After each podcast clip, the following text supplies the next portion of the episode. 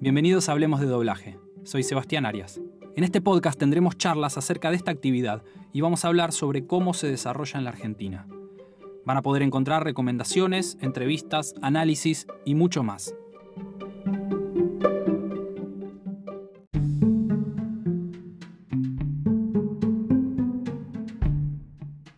Hoy converso con Federico Jambí. Fede es actor, actor de doblaje y cantante. Además de sus trabajos en doblaje, estos son algunos espectáculos en los que participó como actor de teatro. Jazz al diván, Tango feroz, Parque Lesama, Mamma Mía y Piaf. Con Fede hablamos sobre un montón de temas. Los dejo con la charla con Federico.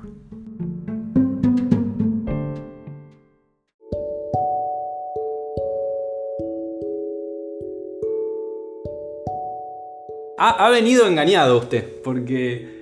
eh, nada, te dije que íbamos a charlar. Mi- la idea del podcast es charlar esa con gente que, que admiro y que, y que me copa su forma de pensar y de, investigar y de buscar. Y bueno, pero digamos, lo que yo veía en vos, que para mí es un modelo a, a- a seguir, digamos, o a tener en cuenta, cómo es, cómo, cómo se vive, cómo lo vive un actor que de repente encontró en el mundo del doblaje una forma de, además de parar la olla, digamos, de seguir explorando y de, de- de desarrollando su herramienta. Porque me parece que preguntas que vos te hacías y, y cómo vos mirabas material también y cómo nos recomendábamos cosas y cómo, digo, es, es ahí, ahí es donde está la búsqueda que sube la vara, ¿no? Yo encuentro, y hay un paralelo muy grande entre entre la curva que hiciste vos y lo que yo, por eso arranqué con Gonzalo hablando sobre la especialización. Porque digo, para mí hubo un, hubo un quiebre también ahí con la especialización de gente que eh, se metía en el mundo del doblaje, pero que ya traía una formación actoral. eh, porque dejó de estar tan pegada a la locución. Es decir, Claro. de venís, venís de la locución, ahí conoces doblaje. Siempre estuvo, ¿no? Esa grieta de locutores, no locutores no pretendo ensanchar eso, pero sí me parecía que estaba buenísimo el cambio y, y la, la valoración de la profesión del doblaje, que siempre estuvo como un poco sub- subvalorada o subestimada. Que es que, ah, sí, yo soy actor, no me voy a meter en esa cosa de, de- de- hacer vocecitas, ¿no? Que que es una, es una, una confusión que. Me ha costado enojos un poco eso. Bueno, quiero que me cuentes un poco de eso. Por ejemplo, cómo, cómo en tu mundo de, eh, de- de actuación y, y tu- en tu círculo de actores, por ejemplo, si tuviste esas experiencias de que haces metido en eso, digo, porque hay, para mí hay un, ahí hay, hay que ponerle muchas fichas en romper con ese eh, estigma o romper con ese lugar común de actividad eh, subestimada. Eh, porque. Y, y que tiene dos, dos mojones grandes, ¿no? Un poco es, tipo, no es una boludez, no lo puede hacer cualquiera y necesitas formarte, y si es una rama de la actuación. Y después, como otra subrama en la que podemos charlar, es la formación en la actuación de voz de los actores de imagen. Digo, porque ¿qué pasa con los actores que trabajan en tele, en cine, en teatro y que como que la voz es un apéndice y es como, bueno, va donde yo le digo con el resto y no está tomado como una cosa integral, holística, como le quieras poner, que, que es el 50% de la actuación. o sea, Absolutamente. Bueno, eh, empiezo con una pequeña, muy corta anécdota Sí. que me pasó. Yo ya estaba trabajando, pero ya, digo, ya trabajaba mucho. Eh, y me acuerdo que fue. mm, Me cruzo con un, un- amigo, un amigo del ambiente, actor. Sí. Eh, no hace falta nombrarlo. No, no, no hace falta. Y me dice, bueno, ¿qué estás haciendo? Y yo le digo, bueno, sí, estoy laburando doblaje. Y- y él me dice como, ah, sí, sí, yo una vez hice eso, que pedí.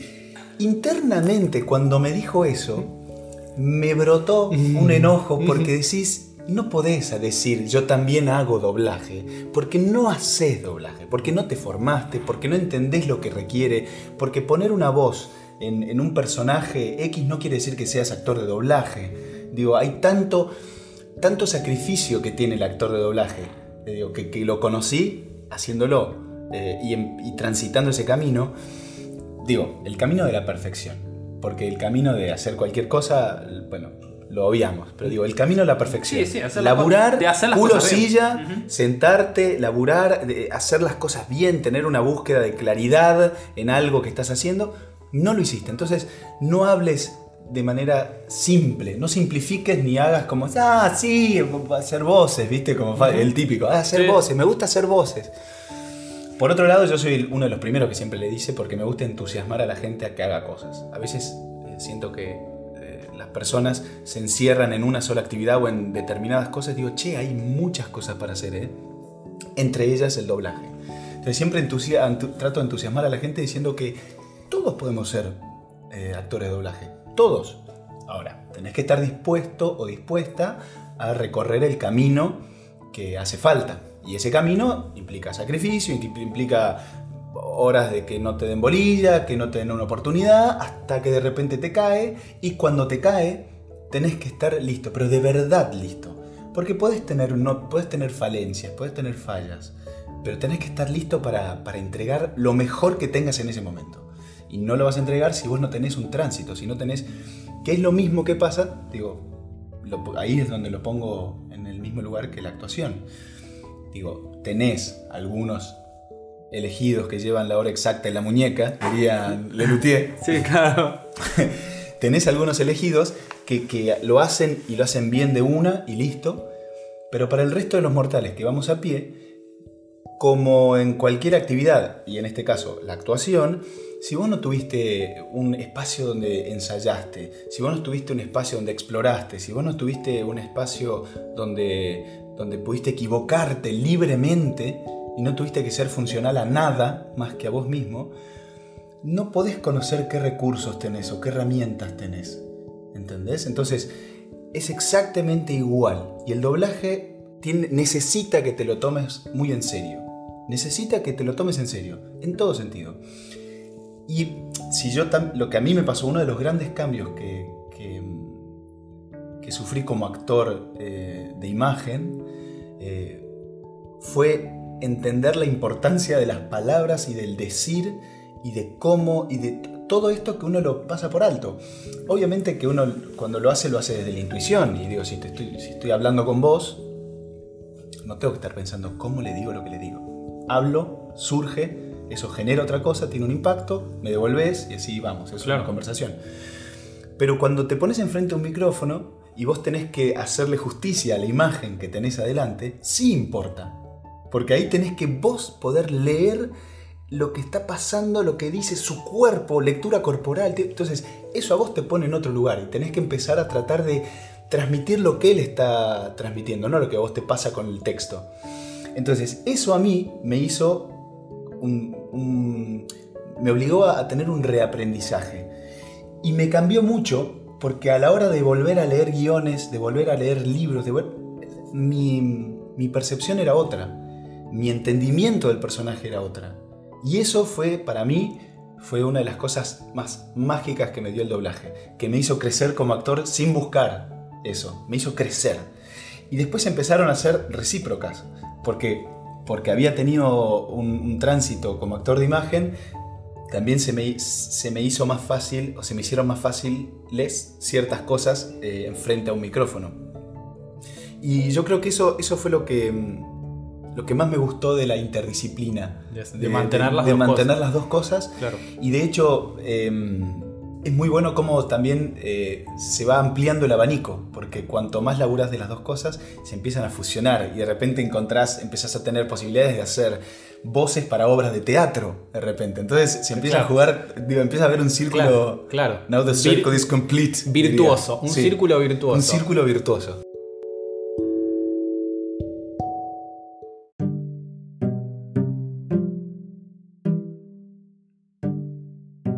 Y vos trajiste unos apuntitos, te decía. Yo traje unos apuntes, porque ¿qué me, qué me pasó? Me genera mucho entusiasmo, me generó mucho entusiasmo esto, primero porque nunca se me dio un espacio para hablar de doblaje. Y la verdad que, digo, hoy en día eh, está tan compartida mi profesión con el doblaje y la actuación, pero te digo palo a palo, o sea, me refiero... eh, hay épocas donde laburo sin parar con doblajes y hay épocas donde tengo que estar peleando y puteando eh, para organizar los horarios porque no me dan los horarios. Entonces ahí es donde se me, me baja el doblaje a pleno porque, bueno, acá si no estás muy disponible con tus agen- tu agenda y tus horarios, Claro. estás medio en el horno Esa- porque los programas se tienen que entregar. Claro, esa la, la pata de la máquina productora es esa. Y La- no podés el- esquivarla. Que hay que, claro, que no se esquiva. Eh, O es muy difícil, sos un outsider, si no- ah, no, cuando yo quiero, digamos, Es hay muy que difícil. Igual, digo, de verdad, bueno, y, y- digo, y, vos acá, que sos uno de ellos, me ha pasado que por suerte siempre encuentro buena predisposición para arreglar las agendas. Pero también porque es un poco, viste, no hay que odiar el- a los jugadores sino al juego. Sí, no, obvio.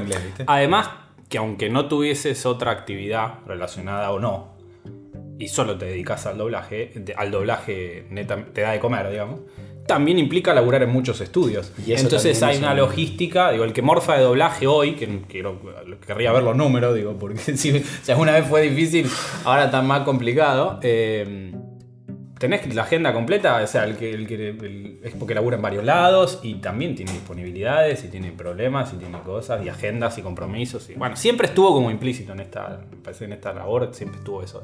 es combinar, así como está el, el- arte de poder eh, armar un elenco y sostenerlo, que, Uf, que- que es, uf. que es difícil por eso de los compromisos, es, es poder Los combinar. y los estudios. Y los las estudios y decisiones que todo se eso, tomen es, y- un, es un bardo. Bueno, para a comenzar por algún lado. ¿Vos hace cuánto ya que entonces estás en doblaje? Hace cinco años que empecé. Eh, Por empezar, ¿qué, ¿a qué llamas? a ver, cinco años de actividad digo, profesional Que- donde, donde puedo decir, empecé a trabajar. Ajá. Empecé a trabajar hace cinco años. Profesional, da la, la definición esa del profesional el que lo, el que lo cobra, digamos. Es que que lo para mí es eso. O sea, la diferencia entre que fui- profesional y amateur es que te pagan por eso o no, porque Ajá. hay mucha gente amateur en muchas cosas que la rompe y no se le dice profesional simplemente porque no vive de eso o no le, no le pagan por hacer lo que hace bien. Eh, pero, sin embargo, es un camino que, bueno, se- de esos cinco años hay dos años previos que tienen que ver con, con, con, formación. Yo empecé estudiando con eh, Rolando Agüero y Matilde Ávila, los dos. Que de hecho fue algo es, es muy teatral el- la presentación de su curso porque están, eh, no sé si la siguen haciendo, ¿no? Pero está, bueno, él, Matilde y estaba J, que era el operador. Entonces tenían su forma de presentarse muy linda, que era, bueno, yo soy Rola Agüero, ta, ta, ta, yo soy Matilde Ávila, para papá. Y acá lo tenemos a J, que está en su y ahí J automáticamente ponía las manos en, lo- en el cuello y hacía como agallas, era, Ajá. se sobreentendía que estaba en la pecera. Y era como, ese loop se repetía porque después más adelante Una volvía. en escena. Sí, sí, sí. y me parecía muy divertido. Pero también los definía mucho a ellos porque son como en ese sentido... Bueno, no, no, no me atrevo a decir de la vieja escuela, porque no sé si es vieja escuela. No debería ser una vieja escuela. debería ser la escuela. La escuela. Punto. Pero, pero son, tienen esa energía. Bueno, y empecé con ellos. Eh, Ahora, una cosa que medio yo había tomado apuntes eh, y me intriga. Empezaste, pero ¿qué, ¿vos recordás cuándo fue el primer momento que tuviste conciencia de- de- del doblaje como actividad?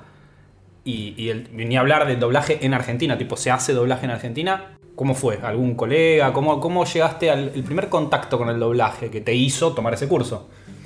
Bueno, acá es donde viene el cuento de, viste, cuando era chico. Sí. bueno, eh, yo no sé por, por qué, o no, sí sé por qué, qué sé yo, era algo que me, me interesaba y me atraía. Siempre de muy chico fui muy fanático de, mm, de, de las películas de Disney y todo lo demás, a punto tal, eh, siempre dobladas, obviamente, que me sabía películas de memoria, todos los diálogos, todos, todos, todos. Y una vuelta un amigo mío que claramente no me invitó nunca más después de ese encuentro, me invitó y le hice todo el Rey León, pero todo el Rey León, ¿eh? Canciones incluidas. Mirá, Em, ¿cómo, ¿cómo vuelve el ciclo? Porque viste que ahora está, se viene la versión. Todo, todo. Entonces, digo, había algo de esa fascinación por las voces o por lo que generaba que se ve que ya se me empezó a instalar de chico. Y después, con el tiempo, esa, esa adicción creció. Eh, pero bueno, después eh, yo soy de Salta, vine para acá, para Buenos Aires, y acá en este, en este quilombo fui tratando de encontrar a ver qué quería, porque tampoco sabía qué quería. Eh, hasta que finalmente, bueno, encontré mi profesión, que es ser actor. Pero me pasó que en un momento yo dije, che, esta profesión tiene altibajos. Entonces, cuando tenga bajos, quiero trabajar de cosas que me gusten y lo que quiera, ¿no? Y en un momento dado, como siempre me gustó esto de lo del doblaje, empecé a buscar y empecé a ver estos videos que acá, de hecho, hoy, antes de venir acá, retomé esos videos eh, que tantas veces vi, porque quería tener en claro cuáles, cuáles fueron las personas que me, que me volvieron loco. Que cuando Mirá, los escuché, bueno, qué bueno, qué bueno que lo dije, tengas no fresco, puedo claro". creer... Y que, aso- y que asociaste a una persona, además. O sea, Absoluto. Que, y ahí como que ahí aparecieron los hilos del, del oficio. De hecho, fue en ese preciso momento que dije, che, ¿y ¿esto se hará? ¿Se puede? ¿Qué claro, onda? ¿de dónde sale? Y esto fue. Estaba. A ver. Esto habrá sido a los 26, 27. Dije, che, ¿qué onda? ¿Esto se hará acá en Argentina? Y empecé a buscar. A ver qué onda. Y encontré el curso este de, de Rolo. Ciego, me mandé a ver qué onda. Eh, y bueno, cumplió con creces. Me dejó. eh, me dejó muy cebado, muy- con muchas ganas. De hecho, eh, al, al segundo cuatrimestre volví a hacer el curso como si te dijese nivel 2 del curso. Sí. Y aparte me tomaba muy a pecho, muy, muy con mucha pasión, digamos, eh, ese, ese momento que se generaba ahí. Y después eso me quedaba resonando en el cuerpo. Entonces me iba a mi casa. Debo haber estado durante todo un año leyendo en mi casa en voz alta libros eh, para tratar de entrenar esto que, que tiene que ver con la comprensión, la interpretación eh, en voz alta, porque viste, me acuerdo que, bueno, me decía Rolo y Matilde, me decían esto, que digo, nosotros estamos acostumbrados a leer para adentro y leer para afuera cambia toda la ecuación, cambia todo. Para mí fue un, como actor me sirvió, no sabes de, qué manera, pero fue un reaprender a leer. Un aprender de nuevo, desandar un camino y empezar a andar otro. Y empezar a otorgarle de nuevo el valor que tienen los signos de, de puntuación, la ortografía. Digo, un acento está puesto en ese lugar para que esa palabra tenga determinado valor. Claro. Y eso te, puede- te puede guiar en una entonación, si hablamos de entonación. Sí, Igual porque- es peligroso hablar solamente de entonación. No, el doblaje. Sí, ¿no? sí. Es sí. peligroso. Sí, porque se vuelve lo que hablábamos. Se, se vuelve un poco lo que hablábamos. esto Más de- arriba, más abajo. Sí, formas Sí. vacías que no te llevan a nada. Nada, nada. Me dice, pero vos, ah, que vos me decís que entonces finales los tengo que cerrar. No, no, yo no te digo eso. Claro. No, no te digo eso. Pues si te digo eso, vos te vas a quedar con que tenés que hacer todo el tiempo esta curva. Y tenés que hacer esto, ¿no? Y tenés que cerrar. Pero no es eso, no es matemático. Digo, va en función de lo que estás diciendo, de por qué lo estás diciendo, de qué le pasa al personaje. Digo, de otro montón de cosas que condicionan eso. Y la cantidad de texto, el ritmo, la velocidad con la que está dicha, qué sé yo, no sé, puede parecer de todo. Ahora, lo que te puedo asegurar es que si vos dejás de pensar en esos términos matemáticos, va a caer todo donde tiene que caer. Y va a salir y va a aparecer y vas a, va- te vas a sorprender de las cosas, de los lugares a donde vas a llegar. De hecho, hoy en día, hace cinco años que me dedico a trabajar con la voz y eso también me dio un- una percepción y un oído para, para la voz de otro, ajena, que es muy interesante. El ejemplo que quería poner era, en una obra de teatro hay ciertos personajes y alguno de ellos, uno de los actores, en un momento esdrujulizaba un montón. Y algo que es muy común cuando empezamos Sí, en esta sí. profesión, y en esta profesión es esdrujulizar, y no hay nada más horrible que esdrujulizar por, lo, por la destrucción que, que- que sufre esa palabra y por ende todo.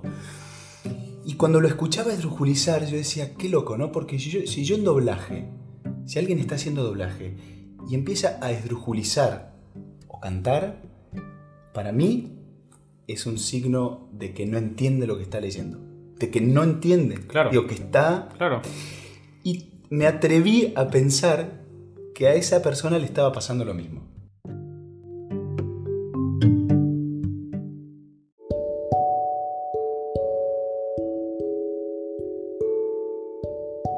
Lo quería citar, no citar, sino traer a, a- a la charla a Gonza Moreno, que vos eh, hiciste un podcast con él, Sí. lo escuché, me pareció fantástico, porque yo lo tuve como profe de locución en el ISER, en primer año, eh, tengo que terminar la carrera, no, no la terminé, pero me transformé en un, un casi un, un fanático de él, pero por cómo encara el trabajo y la situación. Me ha pasado de estar, o yo, o compañeros, digo, por suerte, en mi caso, yo tengo tránsito frente a un micrófono eh, y, no solo un tránsito, es una, búsqueda. Digo, para mí es- esto de la voz es una búsqueda. Amo la voz y todas sus posibilidades.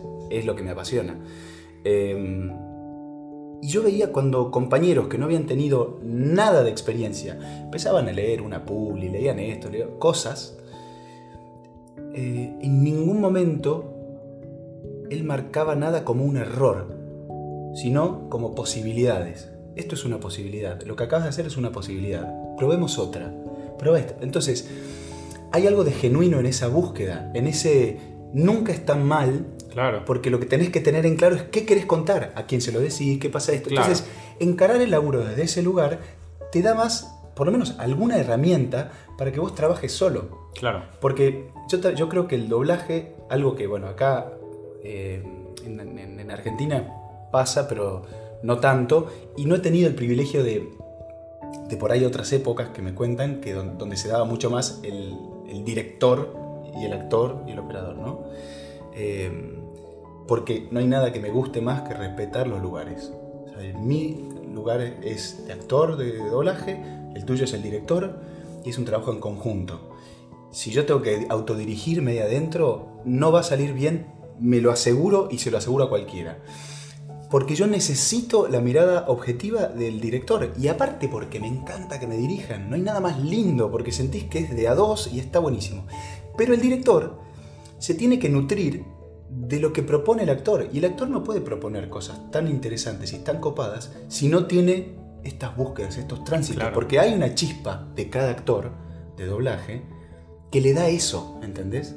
En- Y si vos no tenés eso y sos simplemente un, un parlante, sos una Claro, es persona una- que- un emisor de palabras. un emisor de palabras Sí. que busca sonidos, alturas, sí. más arriba, más abajo, sí. nunca se va a llegar a la riqueza.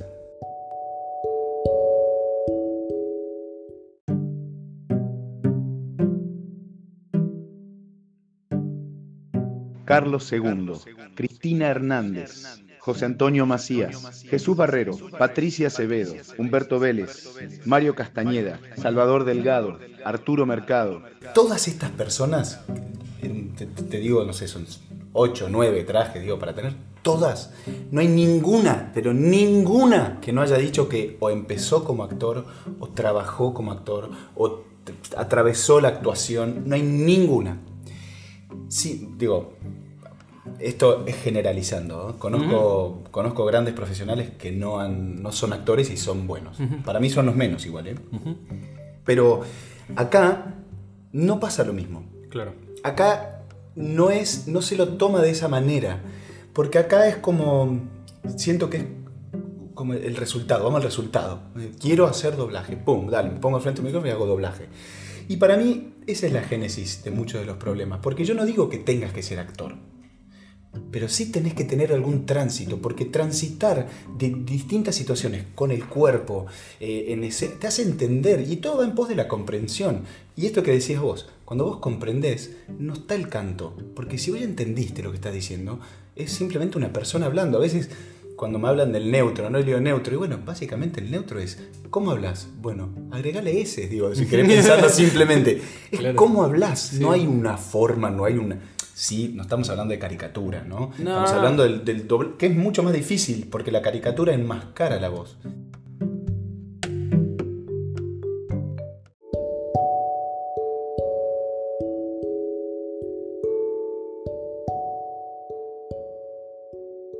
Hace poco me, me pasó de, de grabar una película que es un redoblaje, el caso de redoblaje. Es una, una película de comedia eh, que se llamaba, eh, no sé, Casa Embrujada 2. Era como una, una joda de estas tipo Scary Movie, pero bueno, de otra de esas películas. Y mm, el tipo que lo doblaba original era este señor, que ya te digo cómo se llama, que es un monstruo. Eh, perdón, era Obregón. Eh, y había una cosa que era muy loca, porque teníamos el audio. El, el director se ocupó de buscar el audio original. Ah, El- referenciaban referen- con el, con el original. y me acuerdo que el, director me empezó a dar como una explicación de que si querés, si te sirve. Y yo le dije, a ver, amigo, si alguien ya inventó la pólvora, no seamos gomas, usémoslo, porque este tipo es, o sea, es Obregón. Si, si no lo escucharon, algún, si, a él- si te gusta el doblaje, lo tenés que haber escuchado. Y es pero una eminencia. ¿Cómo no voy a querer escuchar a ver qué hizo este señor con este personaje que voy a hacer yo? Y me trajo muchas satisfacciones. ¿Por qué? Porque primero que nada, era muy loco ver cómo el sincro no estaba primero en gente profesional que trabajaba hace mucho tiempo Sí. y grosa, Sí. referentes del ambiente. Sí. No estaba puesto, el sincro no era la prioridad, teniendo en cuenta que estaba más o menos, ¿no? Sí, sí, sí. Hay que ver, bueno, por, por uno de los motivos del redoblaje, quizás, porque muchas, muchas cosas se hacían para televisión, y era el doblaje para televisión, donde, y la referenciaban en una pantallita mínima, eh, y, y también los tiempos con los que trabajaron, y hay infinidad de cosas en donde la técnica, obviamente, no estaba a, las- a la altura de las circunstancias. hablar. Eh, pero sí está comprobadísimo también que no. que, digamos, si tenés que ordenar lo que tiene que estar bien, no la técnica por la que a veces uno se obsesiona de la sincronía o en un punto más, más adentro del lip sync o labiales, es. Hay mil cosas que funcionan y no la tienen. Y no la tienen. No la tuvieron y, y así, así están y están buenísimas. Pero porque vos y, escuchabas... el, y el foco está puesto en otro lado. Pero aparte vos lo escuchabas a este, a este tipo y era, era fantástico porque, claro, era lo que el personaje necesitaba. El tipo con su voz. Y, me intriga la dinámica de laburo fue escuchar, reproducir o escuchar un poco el espíritu y después escuchar- te soltaste solo. Perdón. Era escuchar un poco el espíritu y después soltar. Porque, ¿qué pasaba? Había muchas situaciones. Tío, el protagonista es un negro. El que- el- justamente el, de, el protagonista es el que hace en Scary Movie, ¿viste? El que, el que hace el WhatsApp. Ah, sí. Entonces, tío, Sí. tiene un histrionismo muy particular, es muy bueno. Y había momentos donde de verdad no podías leer, porque si leías no podías hacer la escena. Pero porque había tanto pasando y tanta que tenías que... es más, nos dejamos, o sea, me dio el permiso de improvisar. Claro. ¿Entendés? Y, y eso, que era un poco, si vos escuchabas, era el espíritu de lo que estaba haciendo él. Porque yo, este tipo no está leyendo. Claro. Este tipo no está leyendo esta situación, Claro. no la está leyendo. Claro. Entonces yo tampoco la leía. Pero cambiaba absolutamente todo. Todo cambiaba.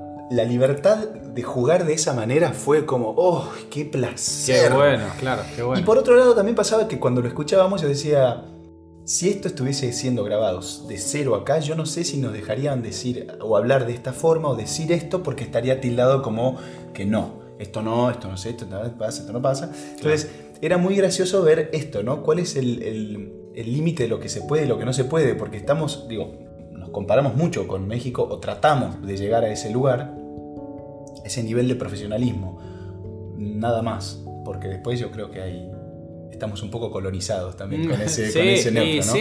Eh, Sí, porque ellos se toman licencias, digo, al ser el faro, digamos, es como. No se lo cuestionan. Digo, en cuanto a terminología, yo lo te- lo- lo- a veces lo digo, lo tengo muy claro con, con cuando empezó a ver en profundidad traducciones o adaptaciones, viste, que estoy todo el tiempo comparando y viendo cómo era en el original y cómo se hizo acá, incluso cómo se hace en México, cómo se hace en España. Digo, me doy cuenta de que ellos plantan la bandera, tipo, bueno, nosotros le decimos así a esto en el uso del léxico, ¿no? Entonces, si de- del resto de la TAM no lo entiende, no importa. Ahora es neutro, digo, lo dijimos acá y ahora es neutro. Para todos se va a entender. Por contexto, o si no, anda y googlealo, digo. Voy a va, va- va a estar en, en- en- Es muy difícil dar con algo que, que no se entienda. Eh, es más fácil, a veces caen en, sobre todo buscando naturalidad, es muy común, digo, en- en- cuando hay vocabulario para adultos, ¿viste? Y que aparezca la, la cosa mexicana, que deno- de- delata porque se van la- al regionalismo, y a cosas que son. Pero tampoco tienen problema en hacerlo. Y nosotros acá, acá no pondríamos, te- poner un dale, anda a poner un dale o anda a poner una, una No. expresión nuestra. Eh, ah, horrorizado, ¿viste? Tremendo. con muchísimo cuidado y está todo bien, digo, depende de qué momento lo puedes usar y no va, no va a pasar nada. Mira, acá de nuevo lo vuelvo a citar a Gonza Moreno. Sí. No lo cito, lo traigo a colación. Pero porque él nos dio una, una de las cosas que estaba leyendo que me parece súper importante, un, un apunte de un señor que se llama Alex Grigelmo, que es un periodista mm, español. Y en una, eh, él tiene un libro que se llama La seducción de las palabras. que ah, de- de ahí lo tengo, sí, me de sonaba verdad, el nombre. Es muy, es muy lindo ese, ese libro. Pero bueno, acá dos cositas que me parecían súper importantes con respecto a lo que acaba de decir. Y él en un momento dice, no tiene tanta importancia, no tienen tanta importancia las palabras, sino el efecto logrado por ellas. Que es tal cual esto. Vos decís, Ah, esto claro. se va a entender. Claro. A veces en, en sesiones eh, donde estás grabando, a veces hay, hay momentos de, de análisis parálisis donde decís, che, ¿y esto cómo? ¿Y esto? Y vos decís, a ver, ¿qué hace la imagen? Si el tipo es en la imagen, pasame el buzo. Y después se pone el buzo. Vos le podés decir pistola al buzo, que se va a entender que pistola es el buzo. Sí, Digo, no, ¿por qué a veces nos detenemos en ese... Sí, sí, sí, sí. En ese, viste, como buscar ese nivel de puntillismo cuando decís, pará, no nos olvidemos que hay una imagen Claro. que, que nos ayuda, contando, viste, que nos sí, cuenta. Ni hablar. Algo que sí está bueno es la idea de educar al cliente también. Porque a veces es que el cliente no sabe. Mucha, mucha de las, muchos trabajos que se hacen en Argentina o en cualquier lugar que doble a, a neutro, el, que, eh, que necesita de ese servicio de traducción, porque partamos de la base que es una traducción, no tiene el español como primera lengua. Entonces, cualquier indicación, corrección y o sugerencia al respecto está tocando de oído, digamos. Y tendría que confiar más en el criterio de aquellos con formación, ¿no? Obviamente. Hablo de traductores o gente que. Intérpretes, si, si cayera el caso. Digo, pero gente que conozca el lenguaje y que conozca la lengua meta, que es la que se va a usar después para, para hacer esos trabajos, que tiene que ser el español. Entonces, y alguien que pueda decir con, con firmeza, pero además formado, bueno, esto se va a entender en el resto de Latinoamérica, aunque sea un localismo, aunque sea un regionalismo, nos podemos tomar esta licencia. Falta, me parece que, digo, yo muchas veces miro qué hacen en España, por ejemplo, eh, y ellos si bien los actores tienen un acento neutro, porque hay, hay regiones de España que suenan distinto y a la hora de doblar el, el actor sí hay un acento neutro español, existe como tal y se aprende también en las academias y viene a como a normalizar y que todos suenen más o menos parecido. En el uso del vocabulario mm, tienen la libertad de eh, usar en sus doblajes como hablan cotidianamente. Total, Entonces no tienen total. una, no, No tiene un esperanto o esta cosa Sí. inventada del, ne- del neutro de esto lo podemos decir, esto no. Entonces, ¿dónde más se nota? Bueno, en lo que te decía del lenguaje soez o el vocabulario malsonante o las malas palabras. Los tipos putean como putean en la vida diaria. Mm. En cambio acá vos no podés putear como puteamos en el Río de la Plata o en, el- digo, en Buenos Aires porque cruzas de Uruguay y capaz no te lo entienden. Entonces ahí te metes en un terreno que es complicado. Pero bueno, Que a es- veces se genera un, un efecto eh, particular, que es cuando escuchás un doblaje hecho en México, por ejemplo, y dicen, Sí. no sé, carajo, Sí. eh, y vos decís, ¿cuánta, me ha pasado que acá por estar estando doblando decís carajo y decís, no, no, muy argentino. Claro. Me decís, ¿por qué? Claro. No es así, es porque Bueno, está con cola de paja. digamos. Pasaba mucho al principio cuando se. Yo viví la transición de eh, los eufemismos. Tipo, doblaje era dos puntos eufemismos. Claro. Y era maldita sea, diablos, demonios, rayos eh, y toda esa variante. Y en un momento se empezó a abrir como la puertita de decir, pará, pero si este material, por lo que sea, ¿no? Porque cambiaban las señales en donde se iba a emitir, el material ya venía con otro nivel de- de- de contenido sexual o, o violencia lo que fuere que habilitaba poder usar. Entonces ahí se, se empezó a decir, bueno, cuáles podemos usar, cuáles se van a entender. Y pasaba las. Creo que todavía sigue pasando, que cierta. El- el común denominador de actores no estaba acostumbrado a decirla. Entonces sonaban súper falsas y truchas. Podían decir hijo de puta, pero el hijo de puta sonaba hijo de puta. Sonaba Era como una cosa como si estuviera hablando un colombiano, una cosa sí, imitando sí, a alguien, no sé. Era una cosa mierda, mierda. Y no, nadie dice mierda. Es una cosa, viste, que una cosa artificial. Y decís, pero soltá, podés putear. Sí, se puede decir esta puteada. Está todo Mirá, bien. y en- y en- Te van a entender. Y en referencia a esto, y en referencia a esto, y con esto termino el tema de Sí, me- Alex Grigelmo, porque digo, un poco había pensado, este tema me parece que es súper central en el, en el doblaje, por lo menos acá. Que él, eh, él dice que los creadores líricos no son racionales, sino intuitivos. Y eso es cierto. Y acá a veces nos pasa o pasa que no todo el mundo se libera la intuición, sino que vamos a los, a los moldes, a lo que ya está, a lo conocido, y no te animás a... Por suerte me ha pasado de encontrarme con directores que sí se han animado, porque de alguna manera la respuesta de Humberto Vélez fue esa, sin decírmela con esas estrictas palabras, pero me dijo eso, y bueno, vamos probando, vamos viendo, vamos estirando Claro, el límite, claro. y nadie la cuestiona. Digo, ya te llega la No, y a veces te vuelve algo. Te la jugás con algo, vuelve, vuelve. no se entendió, bueno, listo, no va a volver a pasar. Tampoco murió nadie en el proceso. No estamos haciendo trasplante de corazones. Digo, estamos haciendo Ni doblaje de material audiovisual. Ni hablar.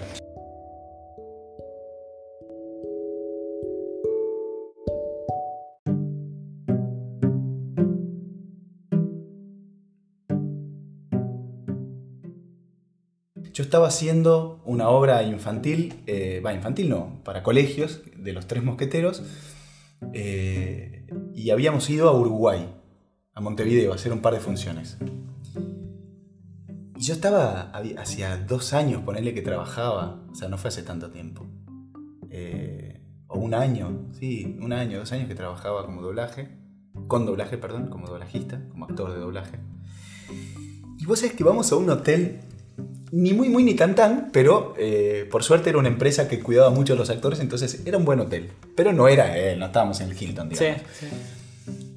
Bajo a desayunar, algo así, y en la mesa de al lado estaba Humberto Vélez y Lalo Garza. Ah, Fue como, eh, digo, Lalo Garza, la voz de Krillin, Sí, sí, eh, sí. Humberto Vélez, la voz de absolutamente todo lo que escuchaste, Sí. entre otras cosas, Homero. es Homero Simpson. Simpson. Eh, esa, esa- esa sensación de no puedo creer que este tipo está acá, Claro. ¿entendés? No, estos dos. Automáticamente, no lo dudé, me puse la, la cara más dura que tuve, saqué la máscara, la puse y me senté y le dije, perdón.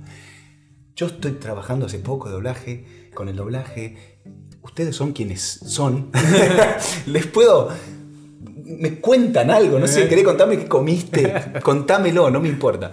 Pero una de las preguntas que le hice eh, era cómo definen, cómo hacen para ir ayornando el, el lenguaje o lo que se dice, porque digo, el neutro no te lo tengo que decir a vos, o sea, vos me lo tenés que decir a mí en realidad. No, el neutro no. cambia. Sí, el neutro cambia todo el tiempo, lo que antes era de una forma, ahora es de otra y las palabras van cambiando.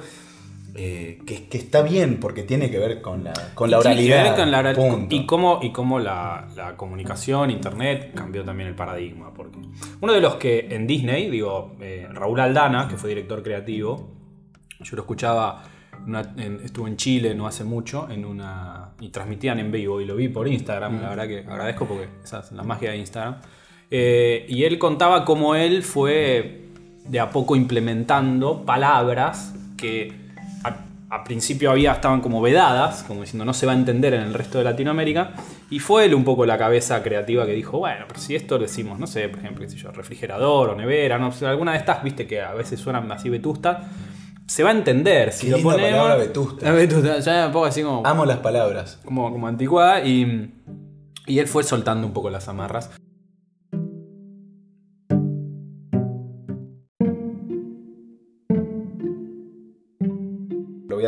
Acá finalmente, igual siempre tuve pensado traerlo en, en algún momento, a Javi Gómez. No hay, creo que es, para mí es, si no es el mejor, le pegan el palo, pero en todo sentido, aparte no puede ser tan buena persona aparte.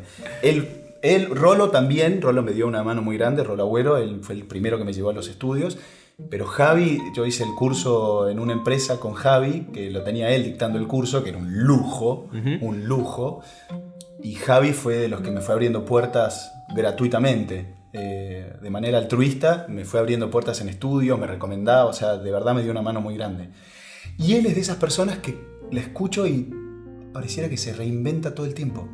O sea, porque tiene una voz que es un caño. Sí, sí. Pero sin embargo, cada vez que lo escucho, lo he escuchado ser personaje y lo ves buscando lugares distintos, Sí, cosas sí, distintas. sí. Yo digo, si esta persona que está trabajando hace tanto tiempo lo hace y está en esto, yo no me puedo quedar, no me puedo estancar en, en- en Claro. una sola cosa. Y sube la vara. Cuando hay referentes así, Sube la vara. sube la vara. No hay nada que me, me moleste más de mí mismo que sentir que me estoy repitiendo. O sea, porque yo en esta profesión, yo venía de, de laburar mucho como actor, por suerte, pero llegó un momento donde me empecé a entrar en un loop donde cosas del ambiente, bla, bla, bla, me empezaron a, a agobiar. Y, y esto del doblaje fue encontrarme conmigo mismo y un micrófono y un director claro. y no había nada, no, estás, no lo estás haciendo para nada. O sea, una de las razones por las cuales me vine a Buenos Aires y me encanta Buenos Aires es el anonimato, me refiero, me encanta ser un número. ¿Por qué? Porque todo lo que consiga tiene que ver con el esfuerzo propio. Y me gusta ese concepto de me lo gané yo. Me lo gané, no, claro. no soy hijo de, no conozco a nadie de, no sé nada. Es, voy ganándome mis, mis espacios. Entonces, desde ese lugar encaro también este trabajo de ir ganándome mi espacio. Yo tengo, me pongo metas. Y yo me acuerdo que una de mis metas fue como, quiero en tanto tiempo, o sea, quiero llegar a que alguien diga, che, Federico, o me- un colega me manda un mensaje, che, escuché tu laburo, me encantó. Y lo logré. Y fue lo más gratificante Claro. de mi vida. Fue Claro. cuando una persona, un compañero de la nada, me mandó un mensaje. Claro. Dije, Listo, ¿Viste? listo. Bueno, en, el fi- en definitiva es eso. Siempre fue eso el doblaje. Con la llegada del streaming y los créditos y la placa de créditos al final, de- empezó a salir del anonimato y se convirtió en esta cosa de hay un nombre detrás de esa voz y demás. Pero Sin antes era eso, era. era- Pero sin embargo, a mí me pasa particularmente, me pasa de verdad que no llevo registro de las cosas que hago, no me acuerdo de las cosas Sí. que hago, no veo las cosas obviamente porque creo que veo o escucho porque aprendo mucho escuchándome y escuchando otras cosas, pero no, en- o sea, para mí el proyecto que hago, eh, exploro todo lo demás, pero después Pasa, no, listo, es que está. muere ahí, pero Claro. está listo, esto es así, o sea, esto Sí, es pero para el, soltar. el reconocimiento de los pares es lo que te dice, bueno, valió la pena entonces toda esta búsqueda y, y justifica un poco la, la exploración y, y el esfuerzo y demás, y está buenísimo. Sí, No. está buenísimo. Eh, yo, yo soy de... Bueno, todo lo que hago tiene que ver con eso, Sí. con reconocer lo que se está haciendo, con decir, a mí no me importa si lo hizo el que me considera el enemigo número uno, eh, mientras yo lo veo y el producto está bueno y cual. posiciona a la Argentina en un lugar donde decir, loco, se están haciendo cosas buenísimas, yo lo reconozco. Eso particularmente. Eh.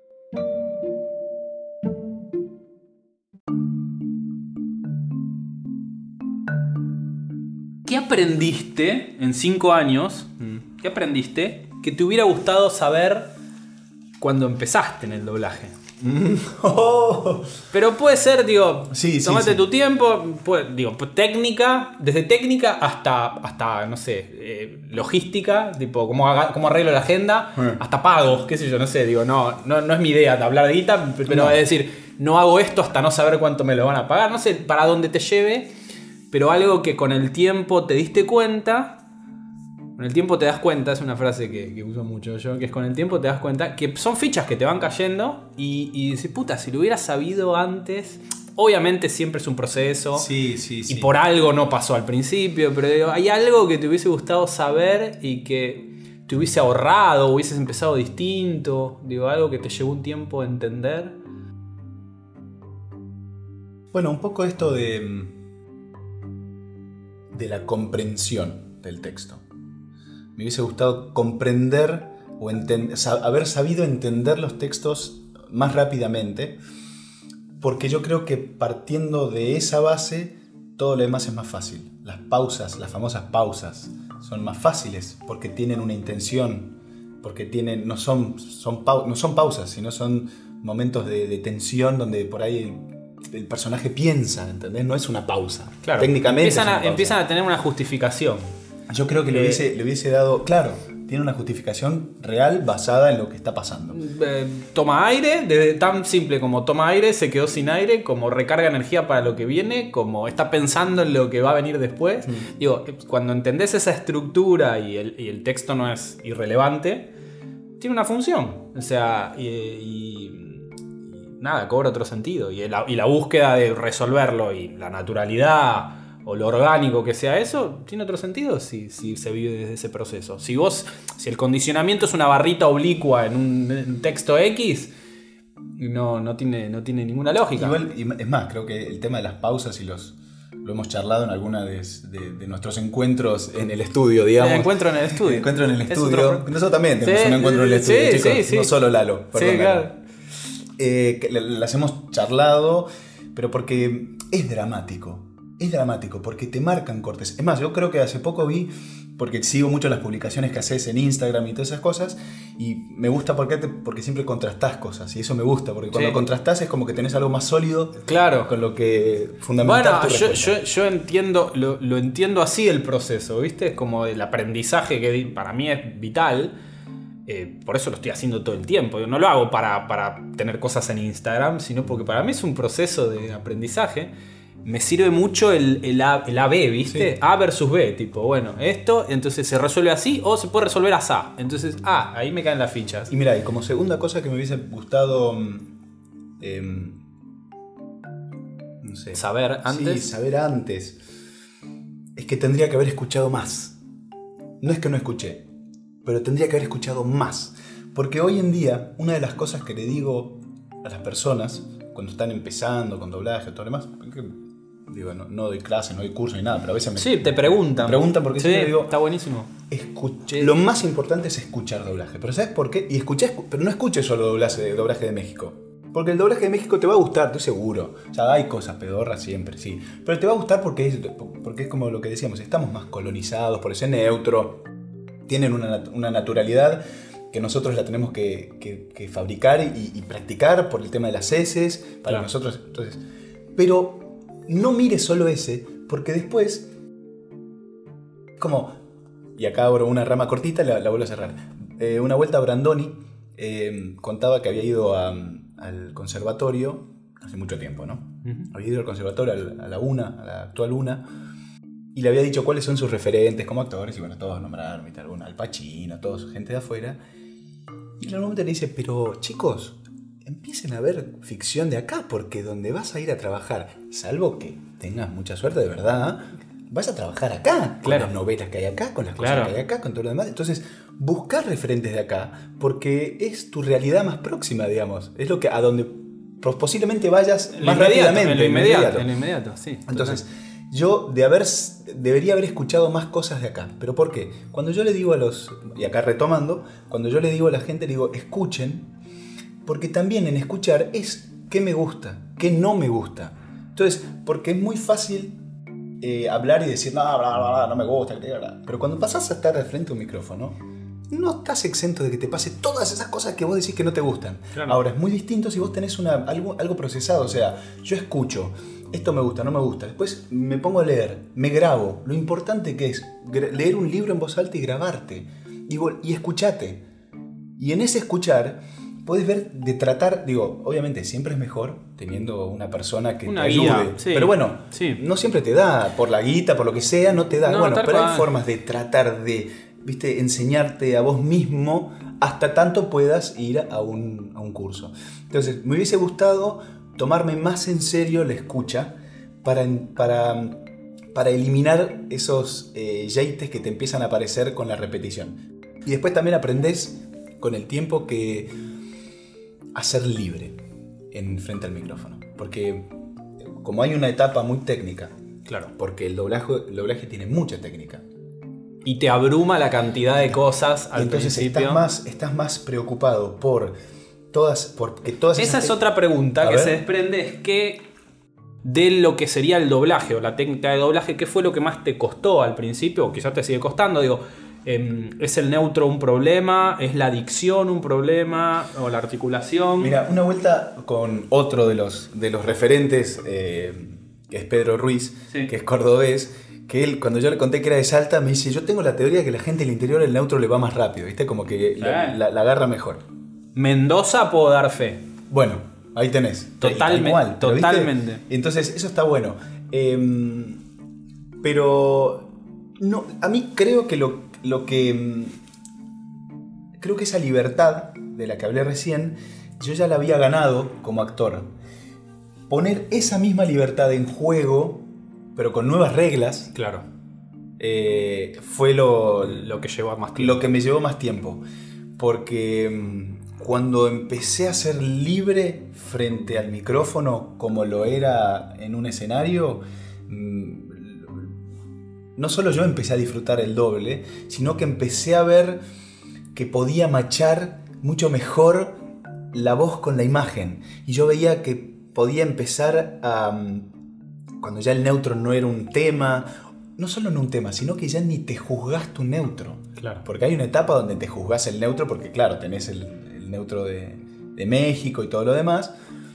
Pero ya cuando ya no te importa nada, cuando sabes que las heces están, cuando Claro. empezás a, a- a aceptar tu voz, que eso también es otra cosa. Claro, depende de dónde vengas. Hay gente que no está acostumbrada a escucharse. Pero en general es lo mismo que cuando vos vas, sos actor de imagen y te ves, Claro. te sí, odias sí. por un tiempo hasta Sí, que te empezás a aceptar. Esto es un proceso que tenés que llevar. Bueno, esto es lo mismo. Al principio decís, esta es mi voz. No, qué desastre. Pero cuando, le empezás, cuando te empezás a acostumbrar a tu voz y al timbre, empezás a disfrutar de, tu voz y empezás a disfrutar del laburo que haces y empezás a... Ahí empezás a crecer. Porque cuando salís de la crítica destructiva y empezás a ser constructivo, Eh, y yo creo que eso fue lo que, lo que me llevó tiempo, pero una vez que lo logré, fue, fue maravilloso. Fue una. Digo, nos enamoramos perdidamente de- de- el uno del otro, El uno micrófono y yo de él.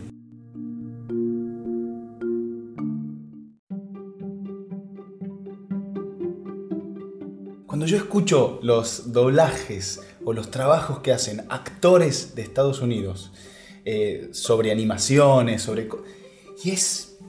Pareciera que, que- que toda la vida hicieron eso. Claro. Y es formidable, ¿entendés? Claro.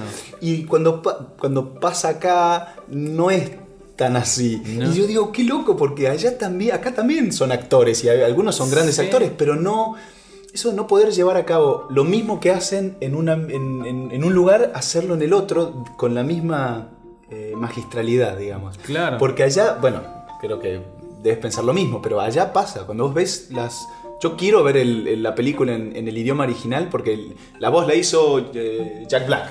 Vos decís, la quiero ver. Sí, no. Quiero ver no, eso. Por supuesto. Eh, Pero hay un- una atención puesta en. O sea, están las dos cosas, ¿no? La formación y la técnica, porque como lo hacen habitualmente, no es extraño. no es extraño. No le es ajeno. Mark Hamill claro. se dedicó a hacer eso. Y vos decís, Claro. ¿qué? Mark Hamill. Luke, ¿cómo Sí, puede ser? Sí, sí. Acá es como hay así algunos casos aislados, pero en general. Y no sé, eso, eso yo creo que se nota. eh, se nota después en el, en el decir y en el montón de cosas, en cualquiera de los productos que te digo, ¿no? En una peli en cine o, en, vas a ver una obra de teatro y hay como. Hay cosas desparejas, no hay un tratamiento así vocal. Mira, en ese, en ese sentido, eh, siempre está el, está el ortodoxo, ¿viste? El que te piensa que el teatro era el de antes, ¿viste? Eh, pero sí hay, hay algo que me parece que es súper importante, que, mm, a lo cual no digo que todos, pero no se le presta tanta atención. Vos, es muy clara la diferencia entre un actor que ni siquiera te digo de antes, ¿eh? Que ha tenido un- que han pasado unos años y ha tenido un tránsito eh, con teatros clásicos o teatro eh, no tan actual, por así decirlo, porque su forma de hablar se le entiende todo, proyección, todo. Y ahora, las nuevas corrientes actorales te proponen algo más lavado, ¿viste? Natural, natural, natural, natural. natural. El natural es, o sea, no hay- para mí el natural, esa, esa naturalidad es, es mentira, porque no es natural. No es natural que vos estés frente. Sí, puedes naturalizar un hecho dramático, pero sigue habiendo una cámara, sigue habiendo, sigue habiendo espectadores, sigue- digo, no es natural. Entonces, esa búsqueda de naturalidad eh, termina por, por deformar. Digo, si yo no te entiendo, ¿cómo puedo.? ¿Cómo puedo, eh, ¿Cómo puedo disfrutar de lo que está pasando Claro. para bien o para mal si no te entiendo? Y hay que comunicar, en el fondo estás Y hay que comunicar. estás comunicando. Y hay que comunicar. O esto que vos decías, cuando un actor de Estados Unidos eh, tiene que hacer el, el redoblaje de determinada escena porque no se le escucha y lo hace, parece que es. Pero acá es esto, se pone frente al micrófono y pierden la intención, Claro, pierde claro. ese hilo. Cuando vos lo ves con imagen y está, bien, cuando se da vuelta, viste el fondo, es, es otra la intención que tienen. Es mínima la diferencia. Capaz que Sí. solo yo la noto, espero que no, eh, o espero que sí, porque, porque no, no está tan bueno. Pero es algo que vos decís, ese tipo de cosas no pueden pasar. Ese entrenamiento. Claro, ese- eso es el entrenamiento, porque eso es estar frente a esa situación, muchas veces te, te permite eh, tener una gimnasia, que es un, Pero es- total. es un entrenamiento. Y que acá no se da tanto. Digo, si yo lo pienso un poco en mi recorrido, digo, eh, antes de empezar a estudiar o hacer talleres y cosas de, act- de actuación, yo empecé con el canto. A mí siempre me gustó cantar y canté, cantaba mucho, pero a los 18, 19 tomé mi primera clase de canto y yo venía a Salta y aparte yo, para mí era, no sabía que se estudiaba canto, para mí era, no canta, no canta. Punto. Eh, pero yo creo que el benef- los beneficios de tomar clases de canto, más allá de cantar o no, eh, razón por la cual siempre se la re- le recomiendo a todo el mundo que haga clases de canto, eh, tiene que ver con, con esto, con trabajar los, los moldes vocálicos, con, con ampliar eh, el registro vocal, las posibilidades de la voz, eh, con, con buscar lugares de proyección que, que te forman y te ayudan Claro. para que vos puedas La, dar lo la- mejor. la técnica te amplía. Total. Nunca te va a ceñir. Nunca. Bueno, recién hablábamos de la naturalidad y recomiendo, y te recomiendo, que si, si no lo hiciste todavía, que hay un podcast que tiene Malena Solda, la Ah, actriz, Sí, muy bien. eh, donde habla con actores amigos, actrices amigas, y un poco en este plan también. Y mm, hablaban acerca de la voz también y de, y de- y de la formación, y, y despotricaban un poco también esto de actores que ya están trabajando y que no quieren formarse en actuación porque les quita frescura o naturalidad, como si eso... Y hacía el mismo paralelo, que es decir, eh, no, que nunca, que la formación te va, lo que te va a hacer es ampliar ese espectro y poder desarrollarte y conocer tu herramienta y saber a dónde puedes llegar. Así que la técnica nunca te va a limitar. O sea, es muy difícil cuando ya estás trabajando enfrentarte a esos espacios, porque esos espacios simplemente te marcan todo lo que tenés que seguir trabajando. Sí, claro. Y cuando uno está en un Y, lugar eh, cómodo, sí. es como, bueno, tengo que Bueno, salir". mirá cómo todo tiene que ver con todo. Pero yo venía escuchando en el auto otro podcast, que es el de Gonzalo Moreno, que vos lo nombrabas Sí. antes. Ahora estrenó un podcast. Sí, lo escuché, Que, escuchaste ¿Escuchaste, esta. escuchaste Sí, esta? la escuché. Eh, y escuchaste que Ferrari estuvo tomando el taller con, con Pablito sí. Gandolfo. Y que un tipo que tiene 30 años de carrera, no sé, o sea, cuánto hace que labura, y él se, se encuentra ahora haciendo eso, es- exponiéndose a, a la A mirada eso, de un eso otro. fantástico. Está buenísimo. Y está aparte de esto que decía, que, que Pablo como ya conocía su laburo, Sí. lo, pudo, lo pudo enfrentar y poner Sí. contra las cuerdas. Sí. Y eso fue como, che, Eso es lo qué difícil, valor, ¿eh? claro. Que hay que tener valor para que te pase eso. exacto, sí, Eh, sí, sí, pero que dicho sea de paso, uno de mis grandes logros de la vida, y ahí es como yo sentí que me gané el Oscar, fue cuando Pablito una vuelta me, me cruzó y me dijo, che, escuché este laburo, eh, me gusta lo que estás haciendo, y fue tipo, Claro, claro. Pablo Gandol, ¿qué? Claro. ¿A mí? Es- Listo, ya Ya está. Ese fue mi Oscar. Tal digamos. cual. Bueno, todo tiene que ver con todo.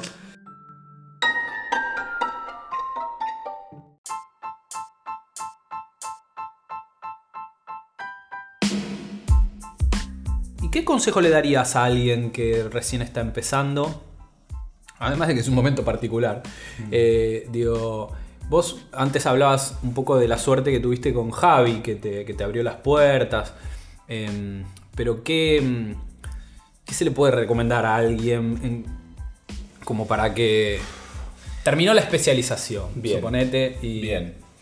Primero diría que eh, esta profesión, como digo, por el momento que estamos atravesando, esta es una profesión que si no tenés, eh, si, la querés hacer como trabajo, digo, che, voy a hacer esto, ya empezás por mal camino. En esta profesión tenés que tener paciencia. Principalmente paciencia, porque la oportunidad no siempre te llega rápido. Te llega si estás. paciencia y tenés que ser tesonudo. Tenés que ba- bancarte los avatares de ir y tener que estar. eh, eh, que te digan, no, hoy no escuchamos a nadie y te tenés que ir. Yo me acuerdo que en su momento el primer lugar que. el primer estudio que me llevó Rolo fue a Videodab. Y yo estaba viviendo por Barrio Norte, no sé qué pistola, pero bueno, estaba a casi una hora de viaje de Videodab. Y me iba a escuchar, porque era el único estudio que conocía y porque me dieron bola y me dejaban escuchar. De hecho, mi primer trabajo eh, como actor de doblaje fue en Videodab. Me acuerdo que estaba en un gimnasio me llaman y me dicen, quedaste para ser el narrador de una serie que se llamaba Tierra de Osos, que me lo acuerdo hasta el día de hoy. Y me acuerdo que es hoy, es, eso es algo que hoy lo, lo grabaría. Si yo voy, lo grabo en. Ese, todo ese programa te lo grabo en. ¿Cuánto? 40 minutos. Una hora nomás. Lo que dura el material. Una hora, ponele. Sí. Y me acuerdo que lo metía en tres horas. Tres horas. Entonces, ahí está. Tenés que ser paciente, tenés que, que- Eso, tenés que ser paciente, tenés que saber que esto tiene un proceso y no acelerarte ni, ni, ni preocuparte, ni pensar que el otro está pensando que estás haciendo un laburo de mierda y que esto va a estar todo mal. Claro. Como los, todos los directores, en su gran mayoría, saben cuando tratan con alguien nuevo y tienen un trato diferencial y todos son muy copados y amables y como eh, eh, eh, preocuparse en, eso, en, en- seguir, más si estás empezando, en por qué estás haciendo esto, cuál es la esencia de tu estar en ese lugar. Y acordate de eso. Porque eso es lo que después te va a llevar a, a que quieras mejorar.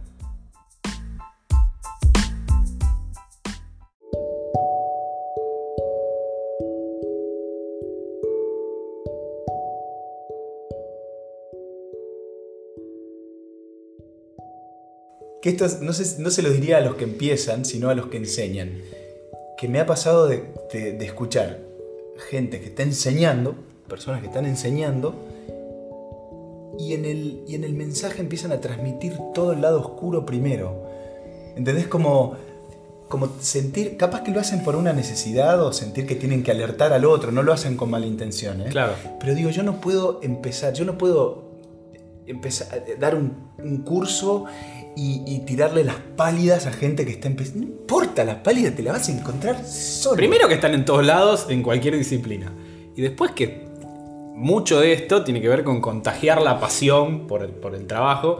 Si arrancás diciéndole de todo lo malo que vas a encontrar. solo, no te van a dirigir. que- que- que- Digo, es como, pará, entonces, ¿qué hago acá? claro, sí. Digo, sí te puedo decir, ¿sabes Date cuenta solo, date Claro, cuenta date solo. cuenta solo. Sí, Entonces y yo- aparte que hay de todo, digo, es muy plural en ese sentido. Depende mucho del estudio, depende mucho Sí. lo mismo del material, lo mismo los directores. Yo creo que no deben ser lo mismo eh, actores que llegan a un primer trabajo, actores que fueron bien estimulados, a actores que ya vienen con preconceptos de cosas que no entienden. Porque digo, si yo no trabajé en esto, ¿cómo puedo entender lo, el- lo malo, lo negativo? que a veces yo sí cuento, digo, Sí, me pongo un poco en ese lugar que vos decís, porque digo, porque ¿qué pasa? En mi caso, intento transmitir un ideal de laburo que yo después lo llevo a la práctica, porque yo intento llevarlo a la Está práctica. buenísimo partir del ideal. Pues si no, ¿a dónde vas? Claro, pero ¿a dónde me coloca eso que hoy no esté dirigiendo en ningún lado? Para mí está buenísimo para los que recién empiezan que la puerta de entrada sea a través del ideal. Obvio. Por eso hago lo que hago. Porque es bueno, esto Sí, sí, tendría sí, que ser así. Vas a encontrar gente que labura así. Sí. Y después, en todo caso, ceñite a lo que te diga el que, No, el no, que el- labura de otra manera. Siempre, y por lo menos ese es mi punto de partida, es el ideal. A veces es, una, es un problema, ¿no? Porque el ideal es muy difícil. Pero si yo no voy hacia el ideal, ¿a dónde voy? No, no tengo que ir a... Después si encuentro, queda en el medio, que en el medio, pero por lo menos apunté Te arriba. apuntaste ahí. Eh, a mí lo que me pasa con el tema de los directores y todo lo demás es, la es lo siguiente, es un ejercicio que hago yo, que es tratar de estar permeable para poder leer a qué tipo de persona tengo del otro lado, Eh, a la hora de dirigir, no como persona, su personalidad, Sí, no, sino sí. que cuando yo veo que la persona eh, o el director o directora está, eh, está activo, yo puedo estar pensando que quedaría mejor decir puchuchu, pero vos querés que diga pichichi, digo pichichi. Descanso en. Descanso en, che, o, o esto, o decir, no hay nada que me relaje más la cabeza que poder terminar una toma y decir, che, tal cosa. Me dice, no, no, quedó bien. ¿Te gusta cómo quedó? Pasemos. No, me de- no vuelvo a, no, no quiero hacer otra. No, no quiero.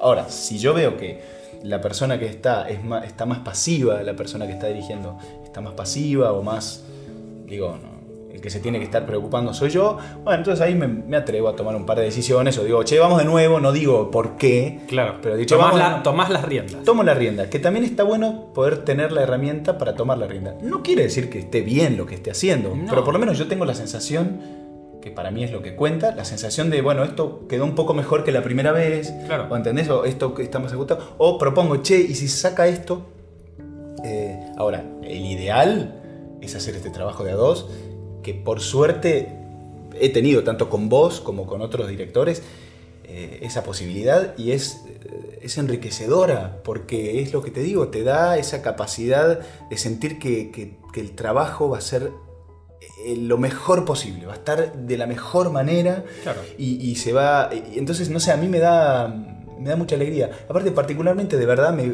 disfruto mucho eh, cuando me dirigen. Disfruto, porque siento que esto, que puedo ser libre, tirar fruta, y sé que si la fruta sirve, la dejan, y si no, vamos a otro. Pero entonces puedo partir de un lugar de libertad. Claro, claro. ¿Entendés? Y digo.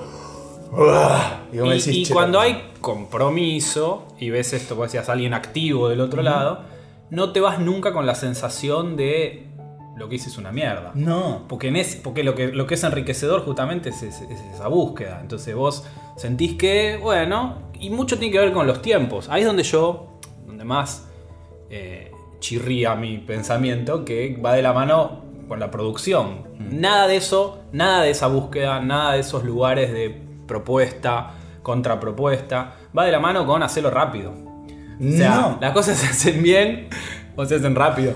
Digo, no hay un intermedio. Es más, mira, y esto por ahí es un, un- retomar un paréntesis a qué le recomendaría a la gente, a los que están empezando, que es nunca des por sentado un bolo. Eso es un súper consejo, pero porque, digo, hasta... Y, y- y en, y en esto que venimos diciendo, digo, por lo menos con vos me ha pasado, de, han sido bolos con dirección. Digo, Claro. Si sea la voz de atrás, Claro. Tenés que entender qué está diciendo, tenés que proponer algo. Si no se escucha o si no se ve, con más razón, dale más riqueza. Claro. Entra en ese lugar.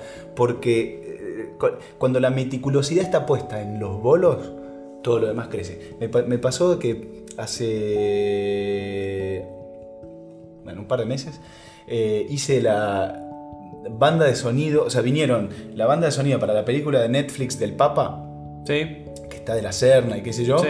Bueno, vinieron de Londres a grabar la banda de sonido, o sea, cosas de sonido. Entonces participé como de, estábamos en una terraza y micrófono, la, estaba ahí la, la mina de, de Inglaterra con, con directivas muy... Entonces ¿En era- español? en, o sea, en, en- en argentino, En argentino, digamos. claro. Pero era grabar desde situaciones de cancha desde- y no sabes, o sea, con la meticulosidad con la que trabajaba las voces. O sea, agarraba una voz, agarraba esta voz, todos juntos, vamos acá, ahora caminen, Claro. hagan esto. O sea, le ponían tanto trabajo que claro, cuando, vos, cuando llegue ese material y vos lo ves, no te das cuenta. Y, y está bien que así sea, porque de hecho. Ahí está la magia. Si, si vos, vas Claro. si vos ves una cancha y no estás diciendo, "Cher", entonces estuvo bien hecho el trabajo. Créeme que si no hubiese estado, chirría y es un puazo. es un Entonces, puazo. bueno, pasa mucho a veces, esto también te quería preguntar cómo lo veías, con los doblajes locales, que es, el elenco principal funciona, basta que hable un secundario, terciario, abre la boca y vos decís, ah, Ay, Dios. ahí se me cayó toda la estantería. Eh, lo, dificult- lo- lo dificultoso que es eso, que esté parejo, que esté homogéneo en los papeles secundarios o bolos o en cosas chiquititas, que no se le prestó la debida atención y hay gente que porque da por sentado bolos o porque viene laburando o porque cree que lo que hace está bueno y chirría, molesta, desentona y se te cae la estantería. O sea, está buenísimo todo lo protagónico hasta que habló el repartidor 4. Habló el repartidor 4 Y te querés matar. y te querés matar. ¿Y cómo veías vos? Porque vos agarraste un poco la transición. Yo creo, honestamente, creo que se está laburando mucho mejor ahora en la Argentina. No, Eh, digo, no es casual que, que haya otro grado de exposición. Vino de la mano con streaming y con Netflix, ponerle el acceso a Netflix. Sí, sí, sí. Pero hay cosas muy dignas hechas acá. eh, independientemente. Hay cosas que digo. Son laburos muy buenos. Hay un, un trabajo que, que- que disfruté muchísimo y me lo comí como una serie que es una animación francesa que se llama Unas largas vacaciones. No, no lo conozco. Está en Netflix. El doblaje se hizo acá. Sí. Eh, ¿Vos participaste Yo o- participé de ese doblaje, hacía un alemán, es una animación. La animación tiene la estética como Tintín. Para Ajá. que el que no lo conozca, búsquelo. Sí. Eh, Sí, sí. Pero tiene esa estética y, y es un, un- está en un pueblito de Francia, ocupación alemana, eh, y, el punto de vista es del grupo de amigos del, pueblito. Ah, y están todos increíbles. Todos los que están ahí trabajando están increíbles. Y es un trabajo eh, argentino. Travelers también es una otra serie argentina que está muy, está muy bien hecha. eh, que también participé en esa. No sé, hay algo, hay algo de lo que yo me siento muy orgulloso, muy, y de hecho lo comparto mucho en las redes porque me gusta y aparte me divierto mucho, que era esta serie Boom Pum Capau. Sí, maravillosa. Que, digo, Sí, muy para mí era trabajar con una elite. Digo, Sí, porque todos sí, los que están ahí trabajando, eh, está Pedro Ruiz, está Pablo Gandolfo, eh, Agos Longo. Agos Longo, eh, Coti Farashi y mm, Ángeles Lescano. Ah, y Ángeles, Ángeles. sí. Lady Empanada. Lady Empanada. Sí. Para mí es como una sí. selección, digo, hay más. Un eh. Red Dream Team, sí. Podría ser y explotando todos. Me parece que el tipo de material. A veces se da esa. simbiosis, ¿no? Total, que el material da total. para jugar, porque esto que sean como Eran, clipsitos. eh, claro, sketch cortos, Sí, sketch. el personaje- Está muy bueno, está bueno porque lo, que lo, hay muchos en YouTube, se pueden Muchos ver. en YouTube. El personaje Luna. Repetí el nombre que yo, nunca me acuerdo. Boom Pum Capau. Boom, y el Pum, personaje Luna, que es el que hacía yo, pasado por mil cosas. Desde sos Sí. un chiquito, canciones. Si no escucharon la canción de la papa frita, Es escúchenlo. espectacular, La amo. espectacular, sí. La amo. Digo, hay mucho de calidad argentino porque por suerte hay muy buenos referentes también. ¿eh? Los hay, que eso es increíble. Eh, y eso también. Yo últimamente estoy en una pequeña cruzada que es en dar un poquito más a conocer usando, digo, no tengo, no soy, no soy, ¿cómo se llama? Eh, ¿Influencer? no soy influencer, ahí está, digo, claramente no me dan los números de los seguidores. No, pero, pero- por lo menos digo, hay gente que, sí. que- que sigue, que, que no es Sí. del palo, y trato de dar a, A mí a veces me asombra. Bueno, no tiene lógica por lo que te decía, que mucho, mucho tiempo fue anónimo esto. Pero me asombra que haya gente queriendo laburar y que ya está haciendo sus porotos hace rato y que no conozca a otros que decís, loco, este tipo es, es- hizo escuela acá en Claro. Argentina, ¿entendés? Y No protagoniza, no puedes saber, no, no saber quién es. Y cada tanto, viste, hago esas publicaciones de si estás trabajando en esto, no puede ser que no conozcas quién es. Mariela Álvarez, digo, Por ¿entendés? ejemplo. Eh, como- Por ejemplo. gente la O. Brizzi también. Eh, o, o Diego Brizzi, o sea, eh, o Adrián Wauchuk. Bueno, a todos ya les voy a dar espacio acá. Mi idea Sí, es como de a obvio, poco compartir. obvio, obvio. eh, el turco, Hernán Quiroz. sí, digo, hay un que montón, decís, che, hay un montón. El turco Abadi, porque si no queda el turco. eh, hay un montón, hay un montón, pero está, está mm, bueno, nada, encontrar en esa gente un patrón de referencia como para decir qué, qué se hace, qué Y está alguien, bueno. y alguien, creo que vos ya hiciste un podcast con él, pero alguien que me parece que también, creo que tiene un año más o dos años más del laburo que yo, que me parece que el laburo que hace es, es superlativo, es eh, Juan Cabalvín. Sí. A mí me gusta mucho Juan. Sí, sí, no, Juan- Juanca- La frescura de la voz de Santi Mauriz me gusta mucho. Eh, digo, hay, hay muchas cosas. También hace poco eh, Mara Campanelli también trabaja muy bien. Yo me acuerdo que una vuelta tuve una, una- una charla con vos eh, de cómo Mara es una mina que Sí. encara el, el- el trabajo o el, lo que hace de un lugar tan Es cierto, sincero es cierto que, estuvimos es- hablando. Bueno, Mara, prepárate porque vas a ser invitada oficialmente. Sí, me encantaría. Nada, gente que- con la que estoy en sintonía y que, y que está bueno charlar de estas cosas Mara porque Brenner aparecen. también es otra de las que me gusta Ni mucho hablar, sí, sí. Bueno, igual podría estar un montón, pero son 300. son 300, pero bueno, son nombres para, para buscar. Para buscar, para googlear, sí, totalmente, totalmente. Bueno, Fede, Bueno, un lujazo. un lujazo. Te agradezco un montón. Gracias. Este es el beso y el abrazo Es que el no se ve, pero se es- escucha. Pero se escucha, sí, ni hablar. ¡Se acabaron! Teniendo yo mucha hambre, creí en la promesa de comer papas fritas hoy. Siento que me han engañado, pues nos obligan a respetar esta fila que tan larga es. Ni una papa frita hoy verás si tu nombre Vázquez es. ¡Wong! Jade, ¡Zebronsky! Papas fritas quiero yo, mas nunca alcanzo ni una de ellas. Y las disfrutan sin parar. ¿Cuántas te llevas tú, Campbell? Oye, Campbell. ¡Dos bandejas, Campbell! Que me toquen ya o sirvan mucho más. El jueves puede ser también si tratas, ya verás. Me cae muy mal. Sin papas soy que frito es. anímate, tenemos una nueva bandeja directo de la freidora. ¡Papas fritas! Oh, están muy, muy calientes. ¿Te encuentras bien? Muchas gracias por escuchar. Si les gustó este episodio, y si todavía no lo hicieron, los invito a que escuchen los anteriores. Para mensajes y comentarios me encuentran en Facebook como Sebastián Arias, director de doblaje, en Twitter como arroba doblaje Arias y en Instagram, que es donde suelo estar más activo, pueden encontrarme como Sebastián-Arias-doblaje. To infinity. al infinito y más allá.